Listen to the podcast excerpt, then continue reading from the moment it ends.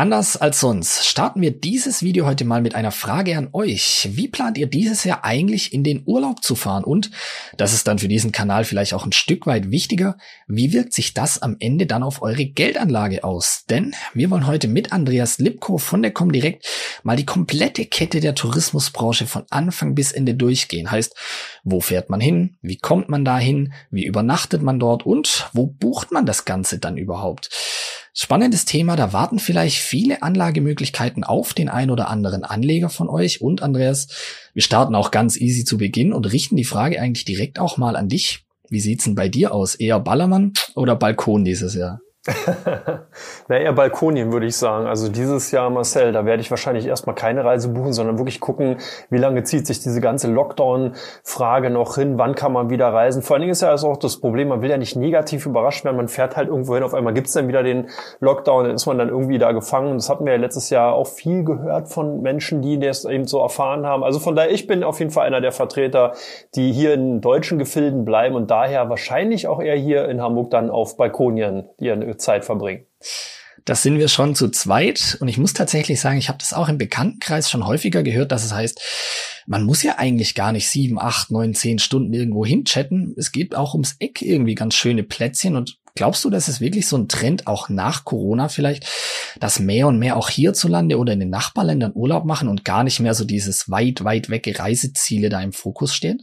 Also ganz interessant ist ja, dass dem Deutschen an sich ja nachgesagt wird, dass er doch eine Krankheit hat und zwar Fernweh. Und dass man hier ja oftmals auch in den letzten Jahren gesehen hat, gerade nach den äh, zwei großen Kriegen, dass hier eben die Deutschen wirklich sich eigentlich dadurch ausgezeichnet haben, neben den Holländern, die aber eine andere Fortbewegungsmittel haben, aber eigentlich überall irgendwie auf der Welt äh, zumindest zu Besuch waren und sich die Länder angeschaut haben, was ja auch durchaus gut und positiv zu sehen ist. Und ich denke, dass sich dieses Verhalten auch nicht ändern wird. Wir werden jetzt sicherlich eher eingeschränkte Reisetätigkeiten sehen, genau aus den Befürchtungen, aus den Ängsten heraus, die wir beide ja gerade eben auch selber nochmal widerspiegeln konnten. Aber ich glaube, dass halt hier auch gerade die jungen Menschen wieder in andere Länder gehen wollen, dass eben diese Internationalität einfach zu verlockend ist, als dass man wirklich nur ausschließlich in deutschen Gefilden dann seine Ferienzeit verbringt. Absolut. Da sind wir auch quasi so ein Stück weit vielleicht schon bei den Airlines. Wir ziehen das ein bisschen vor, denn Geschäftsreisen zählt auch irgendwie zu den Reisen. Hat man gemerkt, geht vielleicht auch digital, muss nicht mehr direkt vor Ort stattfinden. Heißt also vielleicht, Andreas, die gesamten Geschäftsreisen fallen schon mal weg. Da wird es für die Airlines auch irgendwie wichtig, das Ganze wieder in den Vordergrund zu stellen und Leute zu motivieren. Fliegt doch ins Ausland, fliegt doch irgendwo hin, weil sonst sieht's bei denen auch eng aus, oder? Kann man so sagen, ja. Vor allen Dingen die Airlines haben ja durch die Geschäftsreisen, also die Codestrecken zwischen den Metropolen zum Beispiel, Stuttgart, Frankfurt, Stuttgart, München oder Hamburg, Stuttgart, wie auch immer. Also diese inter, innerdeutschen Metropolenverbindungen, äh, das sind die Strecken gewesen, wo eben viele Airlines wirklich auch ihr Geld mit verdient haben, gerade was Geschäftsreisen angeht. Man hat bestimmt den einen oder anderen äh, auch Berater oder eben Anwalt dann oftmals gesehen, der mit den Anzügen noch hassend Montagmorgen oder Freitagabends dann in den entsprechenden Flieger, Flieger gesprungen ist. Hier können ja können wir beide wahrscheinlich ein Lied davon singen. Äh, und man sieht halt auch, das ist wirklich das Klientel, was gerade bei den Inlandsreisen eben wirklich das Gros ausgemacht hat, die fallen jetzt weg, weil man eben das dezentrale Arbeiten für sich entdeckt hat, Homeoffice-Tätigkeiten etc. pp. Und vor allen Dingen, weil halt auch die Akzeptanz einfach größer geworden ist für diese Formate. Da brauchen wir auch gar nicht so weit weggucken. Wir haben damals sozusagen die Schalten von der Börse aus, Börse Stuttgart ausgemacht. Ganz früher hattet ihr die Gäste noch vor Ort. Da war das eigentlich ein, sage ich mal, No-Go-Thema, dass man sozusagen irgendwelche Schalten irgendwo hin hatte, nur wenn es nicht anders ging. Jetzt unterhalten wir uns beide entsprechend, du aus dem Homeoffice, ich halt hier auch aus dem Studio. Und man merkt schon, wie diese Dezentralität natürlich nicht nur bei den TV-Formaten, sondern natürlich auch bei dem Geschäftsgehaben beziehungsweise bei den Geschäftsprozessen Einzug erhalten hat. Das heißt, die Businessreisen, die werden tatsächlich für lange Zeit wahrscheinlich erstmal rückläufig sein, beziehungsweise auf diesem niedrigen Niveau verharren. Und hier muss man eben ganz klar eine Kompensation finden. Und das kann natürlich nur eigentlich die Reisetätigkeit sein. Ja, glaubt man gar nicht mehr, dass wir tatsächlich mal Videos vor Ort gemacht haben, aber es hat früher stattgefunden und auch da mussten manchmal Leute dann natürlich absteigen. Hotels liegt natürlich nahe. Du hast vorhin auch die Deutschen schon angesprochen, da hat man ja auch das Klischee direkt vor Augen. Pauschalreise, Hotelburgen direkt am Strand. Glaubst du, dass das nach wie vor anhalten wird, auch nach Corona, oder dass da irgendwie die Hotels dann merken, hoppla, irgendwie fehlen uns die Leute und wir haben so viele hier hingestellt, so viele Plätze können wir gar nicht mehr vollkriegen? Also hier muss man auch ganz klar äh, ähm, ambivalent beziehungsweise das heterogene Feld der äh, Hotelbetreiber also sich ansehen und hier natürlich auch ganz, ganz stark differenzieren. Also ich habe das im Vorfeld gemacht. Du hast mir ja gesagt, welches Thema wir haben. Ich habe es mal angesehen, war überrascht, dass es tatsächlich einige Hotelbetreiber gibt, deren Aktien durchaus gut performt haben. Was ist der Hintergrund? Ganz klar, die haben die eigenen Immobilien nicht im Bestand. Das heißt, die haben die einfach geleast, gemietet und haben sozusagen diesen Hotelbetrieb dann als Dienstleistung, als sogenannte oder als Franchise sogar auch teilweise an andere äh, Hotelbetreiber outgesourcen. Das ist natürlich dahingehend clever, weil man jetzt in solch einer Situation nicht den riesen Kostenblock des Hotels an sich hat, sondern eben nur in, in Anführungsstrichen nur die Dienstleistungen, die drumherum stattfinden, die fährt man eben entsprechend zurück, beziehungsweise würde dann auch natürlich die Arbeitskosten eben über Kurzarbeit auf das Land oder auf den Staat entsprechend abwälzen. Und von daher kommt man noch mit einem blauen Auge aus dieser Situation aus. Es gibt aber auch andere Konzerne, die wirklich einen riesengroßen Bestand an Immobilien im Eigenbesitz haben. Und die haben natürlich ein ganz schönes Problem. Hier können wir ja mal so einen kleinen Seitenausflug zum Beispiel in Richtung Walt Disney machen, die ja eher vielen durch Disney Plus jetzt bekannt ist. Aber Walt Disney ist eben auch ein großer Hotelbetreiber und hat eben sehr, sehr viele Ressorts. Und genau das ist ja der Knackpunkt, warum die Aktien momentan eher so ein bisschen zwar schon auf, äh, auf All-Time-High sind, aber nicht so richtig durchstarten, sondern immer mit so einem leichten Hemmschuh, weil natürlich die Ressourcen, die Hotels momentan ganz klar die Spielverderber sind und da gibt es einige Konzerne, denen es genauso geht. Also das heißt, man wird schon sehen, dass sich hier ähm, erstmal auch dieser, dieser Ballast, der natürlich daraus entstanden ist, dass eben die Leute nicht mehr so viel reisen und natürlich auch nicht mehr in den Hotels absteigen, durchaus bei vielen Konzernen richtig massiv durchschlägt, aber bei anderen eben auch nicht so, die dann eben entsprechende Geschäftskonzepte äh, konzipiert haben. Und neben den Hotels, die viele haben und die derzeit einfach zwangsweise leer stehen, es gibt auch noch die riesen Kreuzfahrtschiffe, Andreas. Die stehen natürlich gerade auch eher still, da ist der Betrieb nicht so am Laufen. Viele Leute, wenig Platz. Schlecht für ein Virus, wie wir es gerade haben. Glaubst du, dass die Branche sich auch wieder recht schnell erholen kann? Also ganz interessant ist genau hier die Carnivals und Royal Caribbeans dieser Welt. Da gibt's ja einige, die in diesem Bereich tätig sind. Da kann man sagen, dass da eben auch natürlich drauf ankommt, wo kann man diese Schiffe dann, ich sage jetzt mal, ablegen. Also man muss sich halt wirklich vorstellen, es ist ja wie so ein Riesenhotel, was eben auf den Weltmeeren umherschippert und natürlich davon aus auch gelebt hat, dass man hier eine sehr hohe Auslastungsquote hat. Das heißt, einen sehr hohen Buchungsfaktor. Ähm, jetzt ist aber auch ganz spannend, dass viele von diesen Konzernen es tatsächlich geschafft haben, die Schiffe einfach, sag ich mal, ich nenne es jetzt mal nicht trocken zu legen, aber zumindest erstmal ähm, so zu parken, dass eben nur die Kosten dafür anfallen, dass man sozusagen das Schiff irgendwo, also die Rede bezahlt, wenn man so möchte. Und dass man natürlich das Personal auch erstmal nach Hause geschickt hat. Und dahingehend können manche Konzerne noch ganz gut mit der Situation ausgehen, zumal man ja perspektivisch, und das muss ich wirklich auch quittieren, ich glaube, dass die Kreuzfahrtindustrie relativ schnell auch wieder auf den grünen Zweig kommen wird, weil eben doch sehr, sehr viele das Angebot einer Kreuzfahrt eben annehmen und da natürlich auch den Luxus auf der einen Seite als auch natürlich die Komfortabilität insgesamt nutzen. Das ist ja so eine Art wie rundum sorglos Paket. Man geht auf das Schiff, wird komplett eben betuddelt, von Anfang der Fahrt bis zum Ende macht Ausflüge etc. pp. Das ist eben wirklich auch eine Branche, die sehr, sehr stark nachgefragt worden ist in den vergangenen Jahren und auch wieder verstärkt nachgefragt werden wird. Also von daher durchaus interessant, bloß natürlich jetzt schwierig, wann geht der Startschuss tatsächlich los.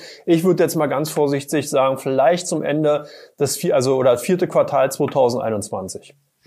Ja, rundum sorglos Paket, da kommen wir quasi ins andere Extrem, denn von den hochklassigen Schiffen mit ganz viel Verpflegung mal zum Camping. Wir hatten ja vorhin schon den Trend, dass vielleicht mehr und mehr Leute sagen, so weit weg muss es gar nicht gehen, eine Kreuzfahrt, eine Flugreise und irgendwo hier in der Gegend bleiben. Und da bietet sich dann vielleicht auch das Camping an. Wir hatten letztes Jahr, glaube ich, den IPO von einem Wohnmobilhersteller.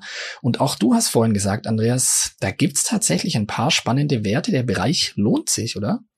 Ja, vor allen Dingen kann man sagen, dass hier insbesondere die Ausrüster wirklich sehr gut äh, äh, abgeschnitten haben. Das glaubt man gar nicht. Aber tatsächlich gibt es einige äh, Unternehmen, die eben sich darauf spezialisiert haben, zum Beispiel Zelte herzustellen, Tracking-Ausrüstung, äh, Tracking-Kleidung sozusagen. Und die sind natürlich stark nachgefragt worden. Warum? Ja klar, weil viele halt dann gesagt haben, okay, ich kann nicht mehr verreisen, dann kaufe ich mir halt ein Zelt, entsprechende Ausrüstung und fahre sozusagen selbst mit der Familie eben und, und, äh, und werde dementsprechend dort dann eben eben mit einem Zelt äh, den Urlaub sozusagen light vollziehen. Und das ist auch ein Trend, der zumindest erstmal 2020 sehr gut sich ausgebildet hat, vielleicht auch 2021 mit reinstrahlen wird. Aber hier befürchte ich so ein bisschen, dass das so ein bisschen Enthusiasmus ist, der auch sehr schnell abkühlt, wenn man halt dann doch irgendwann sagt, okay, es war mal ganz nett, war ganz schön, die Kinder haben sich gefreut, Freundin, Mann, wie auch immer, fand es auch gut. Aber dauerhaft, mh, hm, mal sehen, man wird wahrscheinlich tendenziell doch wieder in diese alten Gewohnheiten zurückgehen. Aber du hast natürlich recht, es waren auf jeden Fall äh, Branchen, die davon sehr gut profitiert haben und halt auch ganz interessant natürlich die Wohnmobilhersteller, die entsprechend auch nachgefragt worden sind. Bloß hier muss man auch betrachten, wir haben natürlich hier einen ganz klassischen Basiseffekt. Das heißt, diejenigen, die bisher kein Wohnmobil hatten, haben sich jetzt eins gekauft, beziehungsweise haben sich ein neues angeschafft und man kann sagen, dass so eine Investition natürlich nicht täglich oder jährlich neu gemacht wird, sondern hier kann man davon ausgehen, dass jetzt erstmal auf fünf bis zehn Jahre natürlich dieses äh, Thema ausgereizt ist, weil eben die, die sich ein Wohnmobil gekauft haben, das eben vollzogen haben und jetzt dann sozusagen diese Anschaffung erstmal ausnutzen werden. Dann haben wir uns jetzt quasi überlegt, wo soll es hingehen? Ins Ausland oder bleiben wir doch lieber heimisch? Wir haben uns überlegt, wie kommen wir hin? Mit den Airlines vielleicht. Soll es ein Hotel sein, eine Kreuzfahrt oder doch der Campingplatz, Andreas? Dann bleibt uns am Ende eigentlich, wenn wir uns jetzt für einen Urlaub entschieden haben, noch die Königsfrage übrig. Wo buche ich denn das ganze Jahr? Ich kann das beispielsweise bei der TUI direkt machen, Kreuzfahrt, Flug, Pauschalreise. Gibt da aber auch das ein oder andere Online-Portal, Stichwort Airbnb, Börsengang, die da ganz schön aufholen, oder?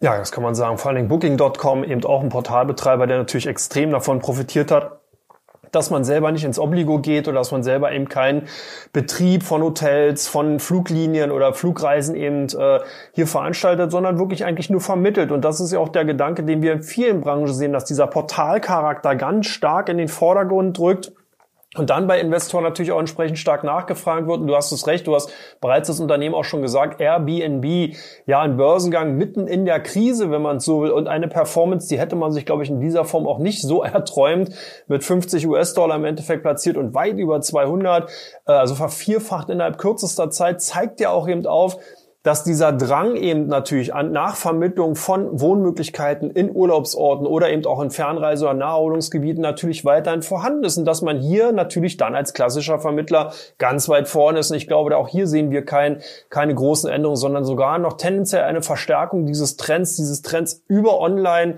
die Reiseörtlichkeit zu buchen und sich sozusagen die Reise dann dadurch selber zusammenzustellen, weil das ist nämlich auch noch eine kleine Ausnahme. Das bedeutet, dass man sich sozusagen eine Pauschalreise nicht nicht mehr holt, wo man dann weiß, okay, ich muss dementsprechend Flugzeug nehmen, habe dann das Hotel, fliegt mit dem Flieger wieder zurück, sondern man setzt sich wahlweise in sein Auto beziehungsweise bucht die Reise separat dann den Flug, nimmt dann sozusagen sein selbst gebuchtes äh, Hotel oder Unterkunft in entsprechenden Anspruch und sorgt sozusagen auch wieder selbst für die Rückreise. Und damit hat man sozusagen auch eine Flexibilität, die eben nicht davon abhängig ist von einem großen Veranstalter, der dann sagt, so stopp, hier geht nichts mehr, du kommst sozusagen nicht mehr zurück, sondern man hat eben die Möglichkeit, hier selber in Eigenverantwortung wieder zurück nach Hause zu kommen. Und ich denke, das sorgt zumindest dafür, dass diese Ängste, die vielleicht viele haben, so ein bisschen erstmal aufgeweicht werden. Was traust du denn dem Reisesektor so insgesamt noch zu? Denn du hast es vorhin schon erwähnt, natürlich, wir haben die Unsicherheit.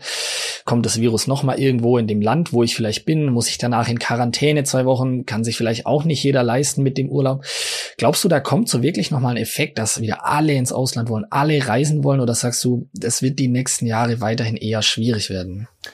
Also hier muss man auch ganz klar differenzieren. Es gibt einige Branchen in diesem großen Sektor Reiseunternehmen, die natürlich auch weiterhin es schwer haben werden. Darunter fallen ganz klar die Fluggesellschaften. Die haben eben aufgrund ihrer Auflagen, aufgrund ihrer Restriktionen ja eben auch das Problem, dass man eben hier nicht mehr diese Vollauslastung, wie man sie früher hatte, ganz klar wieder ins Visier nehmen können.